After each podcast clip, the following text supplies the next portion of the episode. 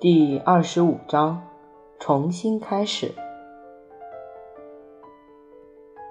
校长室的空间并不大，杰伊到了之后，这个小办公室里就有六个人，两位是学校的人，两位是家长，再加上一对双胞胎。为了让每个人都有位子坐，还另外搬了椅子进来，于是校长室就显得更加拥挤。杰伊坐到唯一控制的位子上，就在雷伊旁边。他坐下来时，斜眼瞄了旁边一下。他从雷伊脸上的表情就知道大事不妙。他们直挺挺地坐在椅子上，两张椅子紧靠在一起。杰伊的右手臂碰到雷伊的左手臂，雷伊立刻轻轻推他一下，杰伊则是用力绷紧肌肉回应。这一来一往，别人都看不出来，只有他们两个心里明白，这对双胞胎以这种方式悄悄沟通。杰伊还在生气，可是现在要面对的是比他心里的怒气严重的多。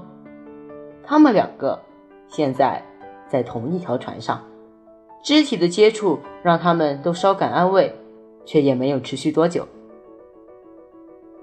校长轻咳一声。很快的环视每个人。好，现在我们都在这里了。我首先要说，我和卡蒂弗护士以及塔福特小学里所有的教职工都很难过这件这件事的发生。我在这里当了九年校长，之前当数学老师七年，从来没有看过这种事。这种事发生，从来没有。卡蒂弗护士立刻补充说：“当然，我们也很高兴这件事没有造成任何不幸，两个孩子都安好，这一直都是我们最重视的事。我们希望每个学生都安全，受到照顾以及受到监督。我们很认真地看待这个责任。”校长对校护说的话点点头，接着继续说：“当然。”我们需要跟这两个孩子以前在科罗拉多州就读的学校联络，确定他们寄过来的学生档案是完整的，因为他们送文件过来的方式已经造成了我们的困扰。我们这里的学区委员会也会重新检讨转学生的注册程序，以免将来的事情同样发生。话说到这里，罗斯德校长停了下来，又轻咳了一声。并向雷伊和杰伊瞥了一眼，说：“而且，我们也必须对这两个学生做出适当的处罚，因为他们逃学了好几天。这个部分，我和督学讨论后会做出决定。我们也许会考虑停学，也许是两个人都必须停学。”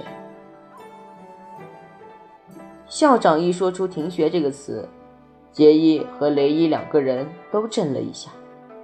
这个处罚很严重，会在他们的就学地路上留下污点，永远的污点。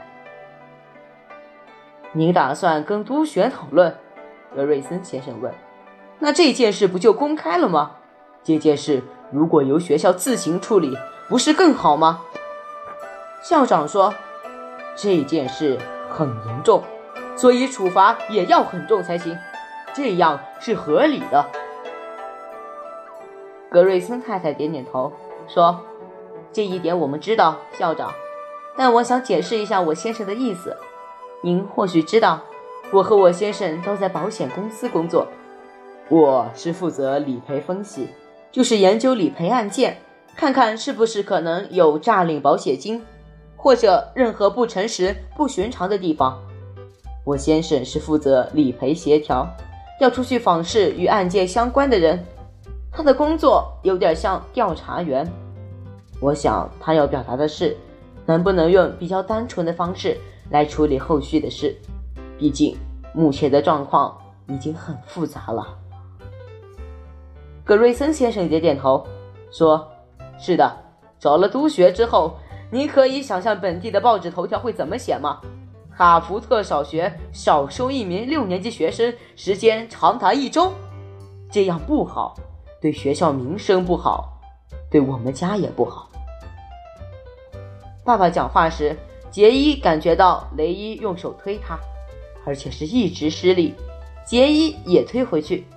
这一来一往的意思是说，你听出来了吗？爸爸好像快要跟人家吵起来了，他在维护我们。格瑞森先生转向校护，继续说：“您刚刚提到学校方面很庆幸两个孩子都没有受到伤害，这一点我跟我太太也很庆幸。我们很高兴两个儿子都平安无事，也很高兴不用请律师介入这件事。”校长眯起眼睛说：“我不确定我是否听懂了您的意思，格瑞森先生。”杰伊也听不懂，雷伊也是，因为他们两个都没听过爸妈这么严肃的和其他大人讲话。也许只是因为他们以前从来没有认真听，不过他们现在听得可认真了，坐着一动不动，大气不敢吭一声。校长和爸爸两方针锋相对，他们两个也随着双方的言辞用手臂互碰对方。现在敌我双方很清楚，就像打仗一样。格瑞森先生看着校长的眼睛说：“我的意思是，我希望您能把对他们两个的处罚留给他们的妈妈和我来做。他们说谎、逃学，这些都是错的。”我们在家里一定会处罚他们，这一点可以保证。但是在学校，我觉得比较好的方式是让他们继续在学校里念书，尽快度过这次的事件。就从今天开始。校长皱着眉头说：“他们违反很多条校规，这样会……”格瑞森先生打断他的话说。没错，但是就我看来，杰伊和雷伊之前的学校的确把两份档案都寄给贵校了，不是吗？罗斯德校长点点头。格瑞森先生继续说：“而贵校却误看成一份，因此少收了一名学生，对不对？”校长再次点点头。格瑞森先生现在的讲话态度越来越像法庭里的检察官。他说：“这两个孩子钻漏洞逃学的确非常不对，但是学校出错在先，才会让事情演变至此。这就是我的重点。这甚至可以说是学校的行政疏失。但是行政疏失是个很让人不舒服的名词，一个法律名词。所以，我想我们还是把整件事情当做是一个意外事故，只需更正它，重新开始。”爸爸的话刚讲完，杰伊就举起手来，所有人都转头看着他。小虎问：“什么事？”雷伊。杰伊说：“我是杰伊。”小虎说：“对不起。”雷伊脸上是有淤青的。你想补充什么吗，杰伊？卡蒂夫护士很高兴杰伊插话进来，因为格瑞森先生和校长之间的对话已经快要擦枪走火了。看着罗斯德校长的眼睛，就知道他的眼睛快要冒出火来了。杰伊也感到气氛不妙，他觉得自己应该对这个超级大麻烦负起责任。